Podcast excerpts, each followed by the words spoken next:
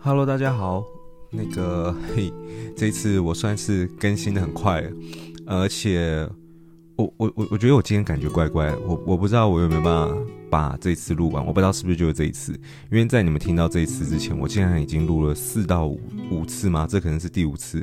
我很少，我很少，我很少会录这么多次，我就觉得今天感觉是不是不太对，但不管，嗯、我上一次 podcast 结束以后啊，我有收到你们的私讯，然后有看到一些留言，其实我还蛮开心的，所以我有在想说 podcast 这个事情是不是可以让它变得更频繁一点，所以我未来的目标，如果我有做到的话，我希望是每一个月。可以至少有两次，应该不能说至少啦，可能就是两次，每个月两次的更新，可能就在月中、月底，或是月初、月中，不知道，反正就是每两周一个间隔的感觉。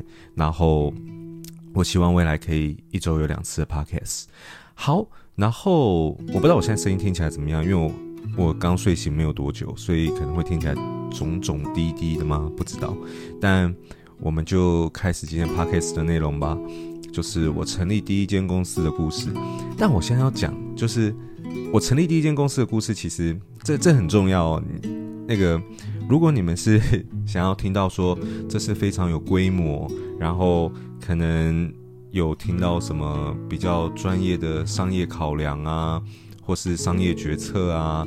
或是一些比较厉害的商业上的种种事情的话，我可以直接跟你讲，在今天的内容里面，你们是完全听不到的，一点点都没有，完全没有。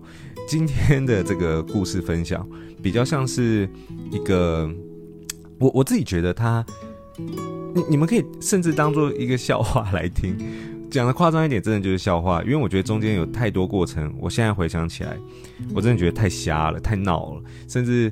这这个故事也不是我第一次分享嘛，我有时候也会跟我朋友啊，或是谁谁谁分享，然后大家听完以后也会觉得，就是这真的太闹了。大家听听完的反应，绝对不是都是那种哇哇哇，听完反应都是在笑，你知道吗？因为真的太闹了，所以，所以我今天先跟大家讲。你们今天听不到什么很厉害的什么商业上的任何考量，今天这就只是一个很好笑的一个我当年在大学的时候创业的一个故事，然后当然我之后会再去介绍。其他可能我第二、第三、第四不知道间公司的一些创业的过程。那当然，如果是比较偏向于近期的话，可能就有你们想听到的内容。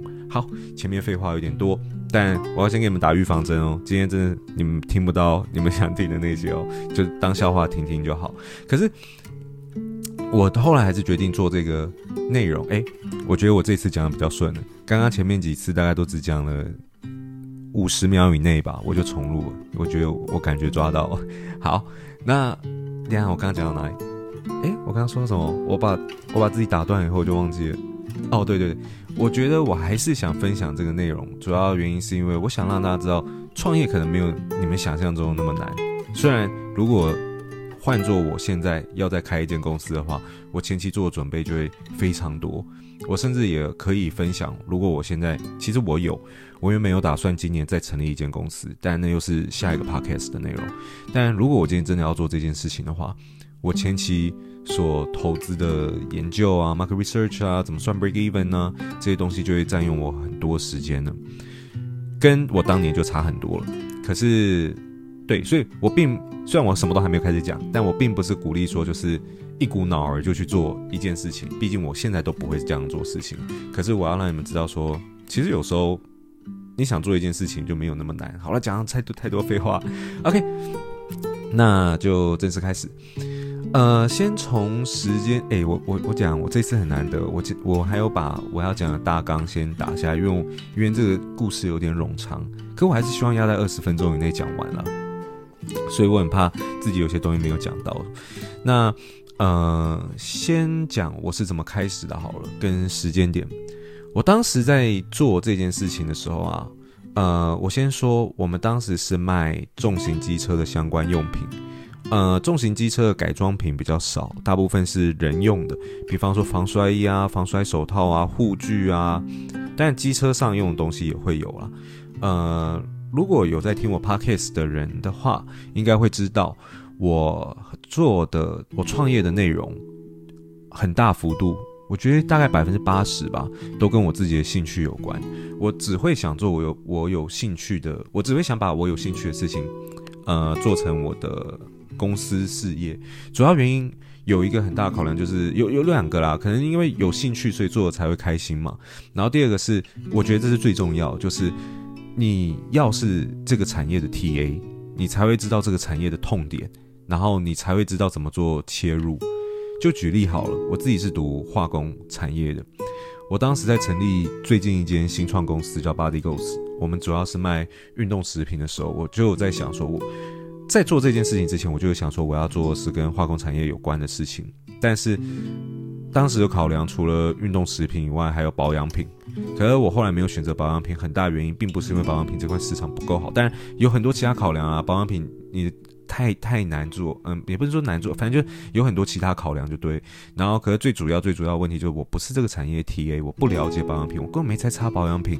当然不是说我不能花时间去研究，可是比起我一开始就是这个产业 TA 来讲，速度跟那个心态就会差很多。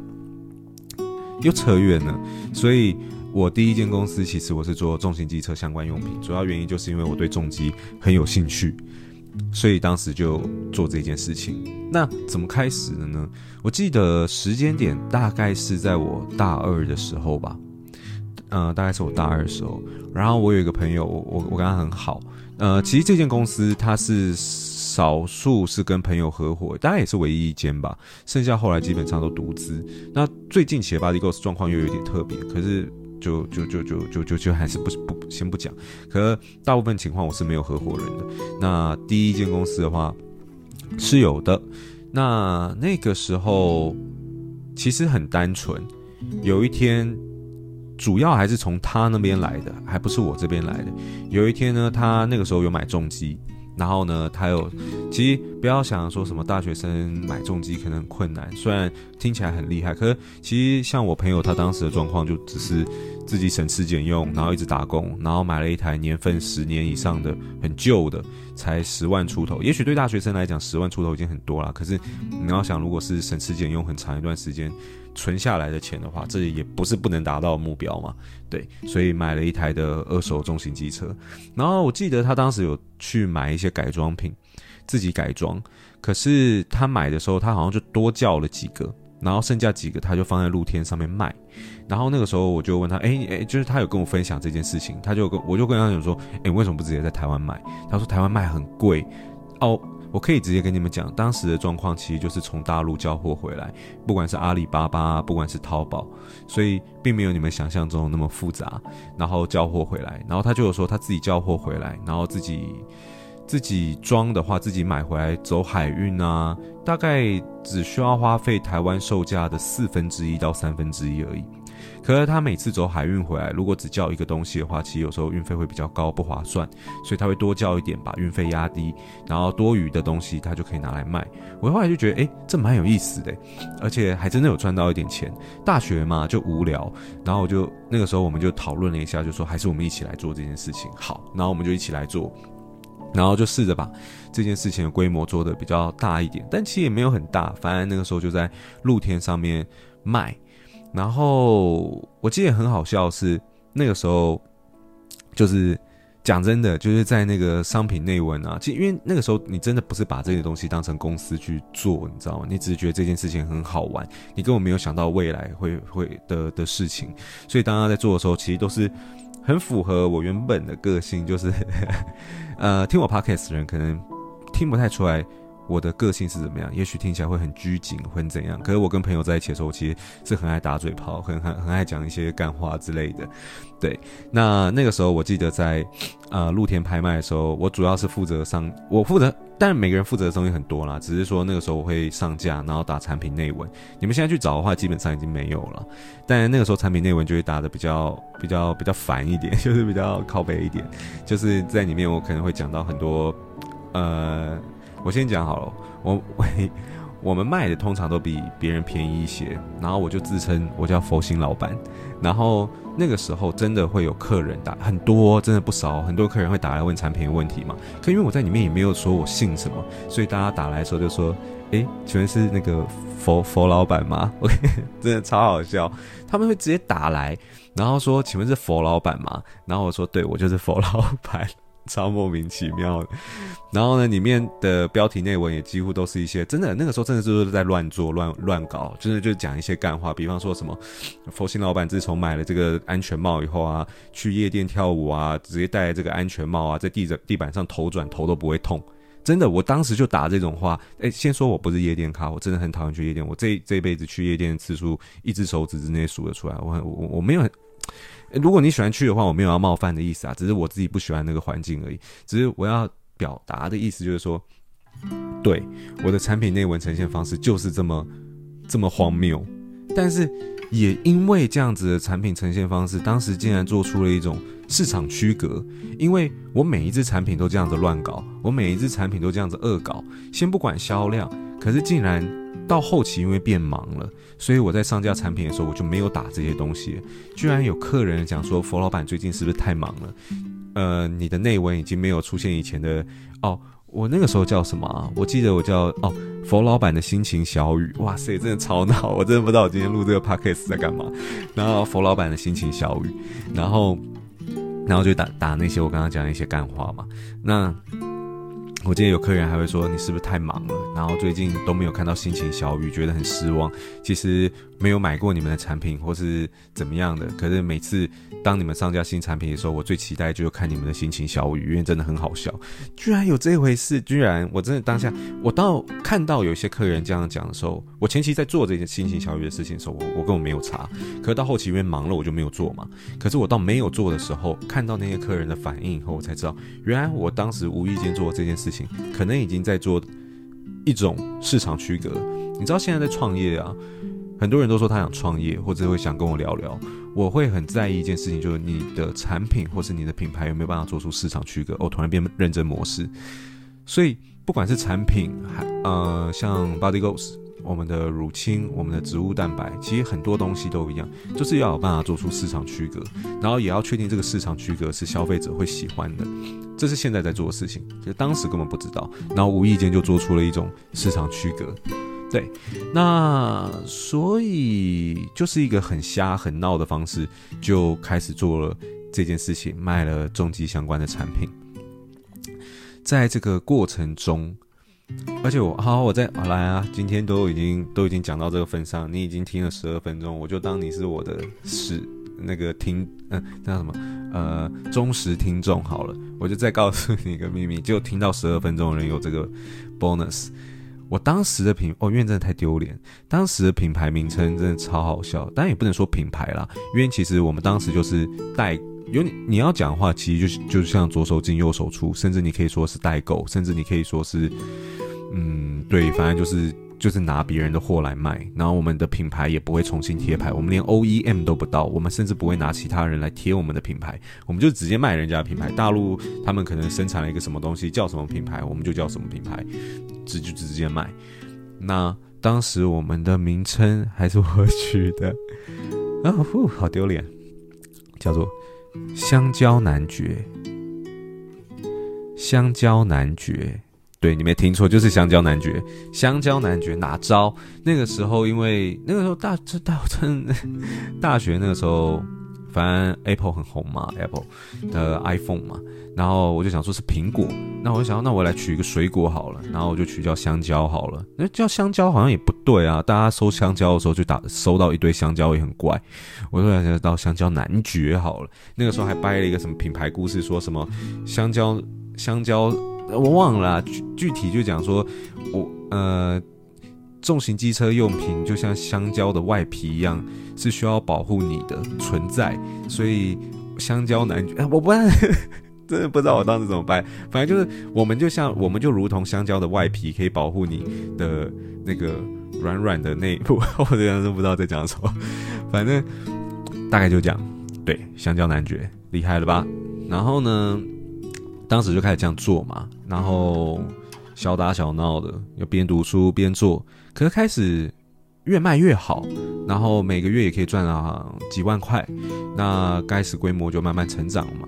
那我我先讲时间轴，我大概从大二开始做这件事情到大四毕业以后，因为我要当兵，我就把我的股份退掉卖掉，然后我就我就去当兵了。那在这段期间内，其实也发生了不少大大小小的事情，嗯、因为，比方说做了一段时间好了，营收慢慢成长，我就发现，诶，这样的商业模式其实是可行的。那我是不是可以把这个东西沿用到其他产品？所以到大学那个时间点，我甚至有卖到很多其他产品线，我卖到后背包，我卖到鞋子，我卖到还有啥？啊、还有还还有很多娃娃。那那个时候连娃娃都都在乱搞。对，所以。卖了很多不同产业的东西，然后都是用类似的商业模式。可是其实我当时还蛮后悔一件事情，就是因为当你的产业别扩大，你的支线变多以后，你就会失去，你就没有时间去管原本的东西嘛。所以当时香蕉男爵的客服，我记得那个时候很很努力做，就是把客服做到做好做满。因为我我即便到现在，我都是一个很注重消费者体验的一个人。那那个时候我记得我们前一千还前两千个评价吧，全部都是五星，就是完全就是最好的，也没有负评。然后可是因为后来有员工了，然后请别人开始回复了以后，其实开始就有负评，那个品质真的就没有办法掌握了。其实对啊，我觉得也也许有一天我可以，哎，对，因为我自己我自己最近有用一个软体叫 Notion 去管理我要讲的 Podcast 的内容，我我我。前阵子还觉得有点想不到我可以分享什么，但最近就突然想到一些。我我觉得我未来也许也许可以分跟你们分享我在带员工的时候，我对于人员训练上是怎么想的。我前年的时候甚至也有用过，前年还是四年前我忘记了，三四年三年前吧，也也还有用过。有员工，然后他是客服，然后他回的时候，他对方已经很不爽了，说叫你们老板出来，他竟然说我就是老板。超猛！他竟然直接说我就是老板，然后继续跟客人互呛。后来那个员工过没有多久，我就把他给 fire，因为那真的不行。可是总之，香蕉奶爵后来有他们的客服跟业务在了以后，其实品质就没有做到很好，这是我自己觉得还蛮可惜的一件事情。那反正就做做做嘛，嗯，当时就成立很多支线，就跟像刚刚讲的一样。很羞耻哦，超级羞耻。其他支线叫什么？香蕉奶奶、香蕉工匠、香蕉、香蕉宝宝什么的。哦天啊，我我真的觉得，哎，听到这里啊，你们以后还想听我 podcast 吗？我就想说，你们会不会觉得，其实会不会，我现在公司也是这样？没有没有，真的不是 的。我很怕你们会就是因为这件事情，就是开始觉得，嗯，这个人的专业度是不是其实很不够，根本就是个来来发疯的人吧？好。然后，所以我才说，你们就真的当笑话听就好。今天这一集完全没有什么认真的事情可以分享，有啦，还是有啦，但是因为这样子嘛，规模就扩大了。其实讲真的，最多的时候，我记得公司员工人数好像也有个十八、十九人吧，其实也不少。可是其实营收也没有到很多。那个时候营收做得不错的时候，我记得也可以有个一个月也可以有个五十几万吧。然后。其实净利也不多，净利就十几万，可是也不要小看净利十几万这件事情。其实对大学生来讲，其实已经很多了。但是这是公司净利啦。诶，当时我们是怎么分这个钱？其实我有点，我我其实已经有点忘记了。但但不管，反正当时一个月大概就是可以赚个十几万，还还还不差。以以当时是大学生来讲，其实已经算很好了。然后。对啊，就是这样子慢慢扩大以后，最后就成立公司嘛。那成立公司的时候真的很搞笑。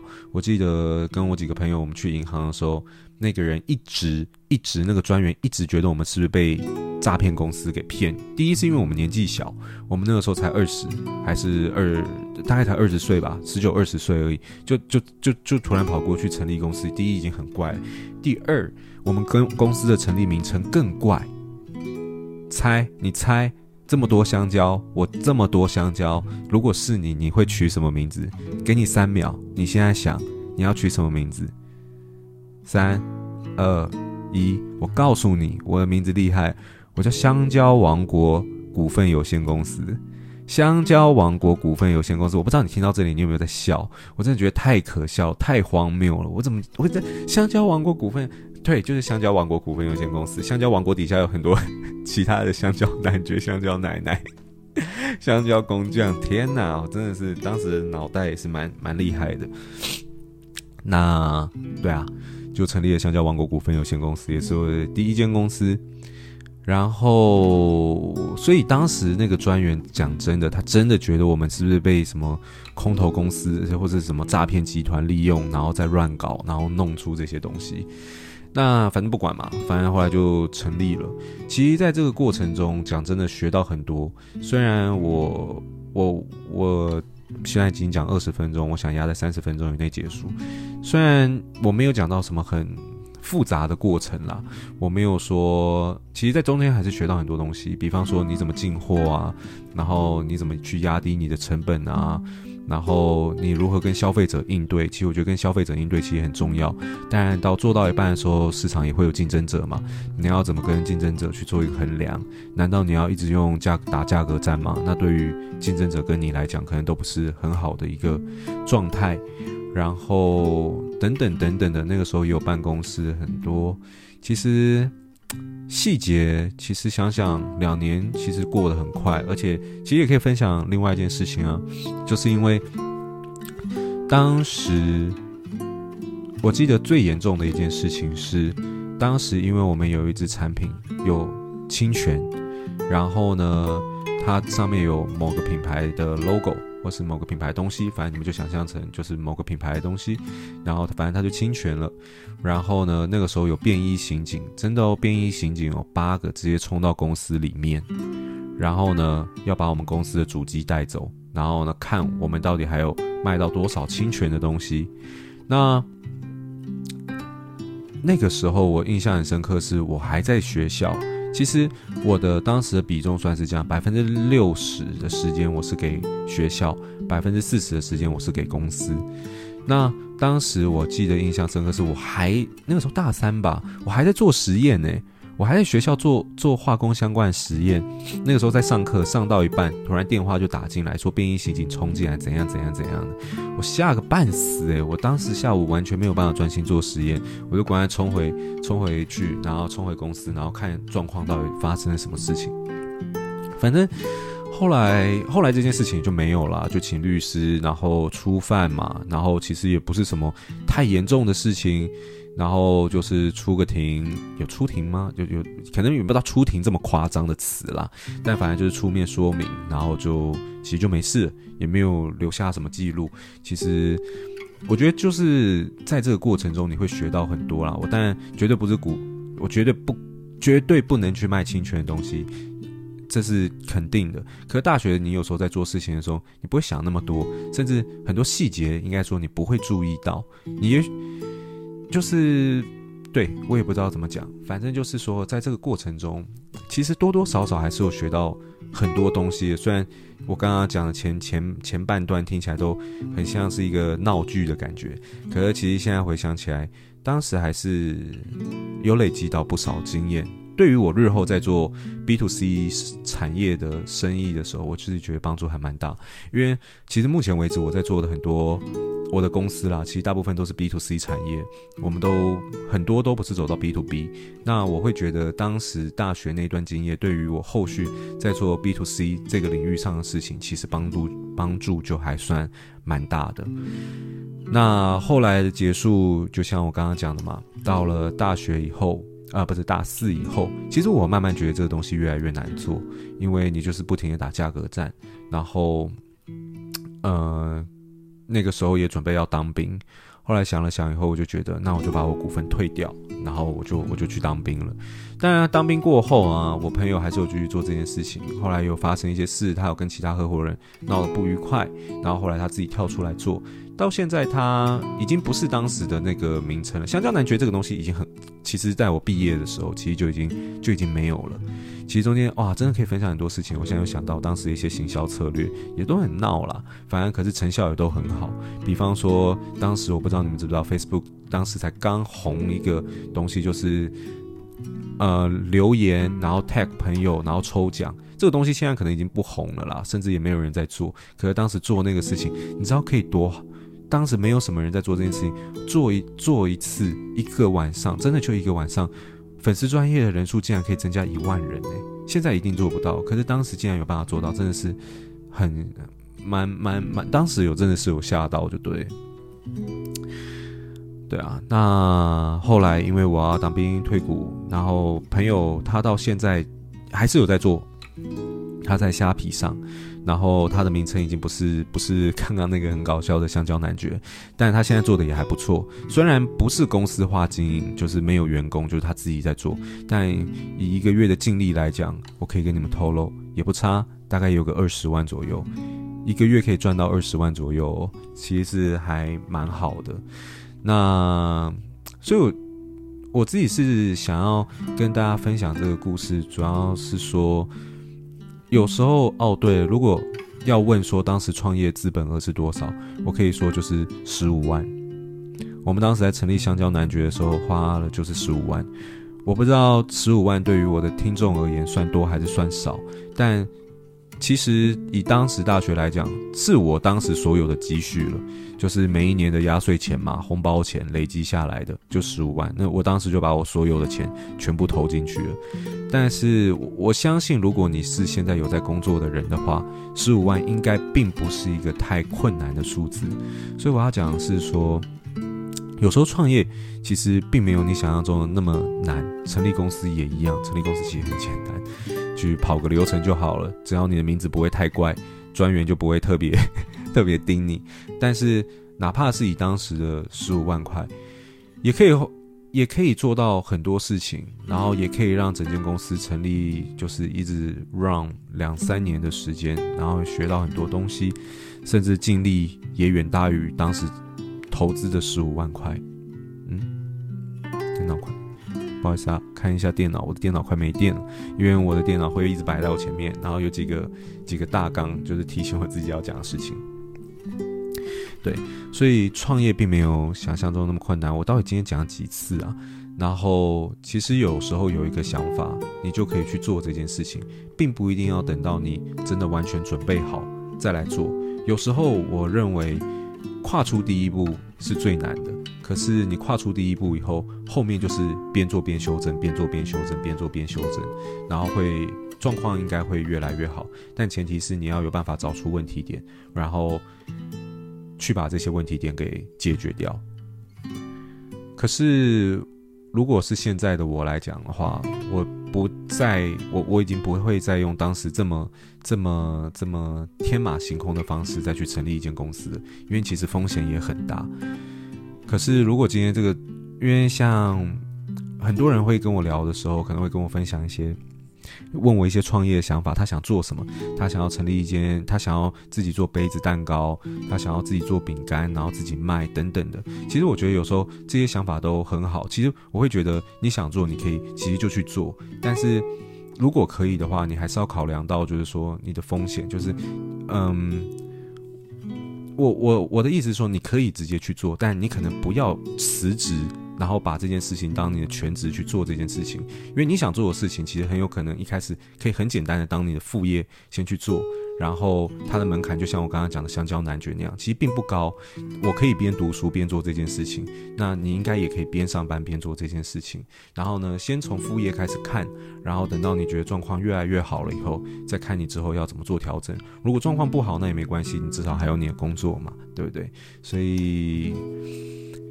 现在是二十八分，我打算做 ending 了，所以今天就是就是就是分享到这边，这就是我今天想要分享故事。我成立第一间公司的故事之后，我应该还会再去分享其他我比较近期公司的状况。那老样子，如果你有听完的话，你有听到这边的话，拜托你去私讯我，告诉我，然后你可以跟我分享你的想法。然后，也许我可能没有办法每个讯息都回，可是我我我应该都会有看到。然后我很 appreciate 你们的回应跟你们听到这边。那今天的 podcast 就到这边。创业没有你想象中的那么困难。你们现在马上就去银行，然后说你们要创一间公司，叫香蕉王国、樱桃王国、水蜜桃王国，马上就去注册起来，好不好？那今天就到这边。感谢大家听到这里，那下次见，拜拜。哎，关按不到，拜拜。